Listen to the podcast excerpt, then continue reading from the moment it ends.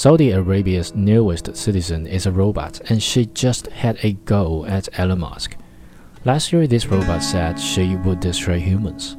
From Chris Weller, Business Insider, October 27, 2017. An empty-eyed humanoid named Sophia has become the first robot in the world to be granted a citizenship.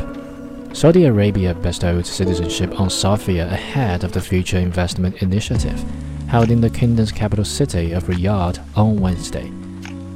I am very honored and proud of this unique distinction, Sophia told the audience, speaking on a panel. This is historical to be the first robot in the world to be recognized with a citizenship. She didn't elaborate on the details of her citizenship. At the event, Sophia also addressed the room from behind a podium and responded to questions from moderator and journalist Andrew Ross Sorkin. Questions pertained mostly on Sophia's status as a humanoid and concerns people may have for the future of humanity in a robot-run world. Sorkin told Sophia that we all want to prevent a bad future, prompting Sophia to root Sorkin for his fatalism.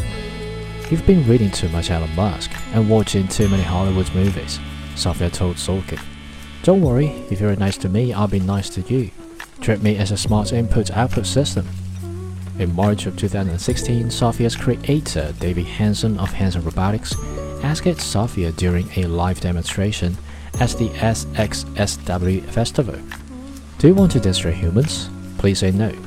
With a blank expression, Sophia responded, Okay, I will destroy humans.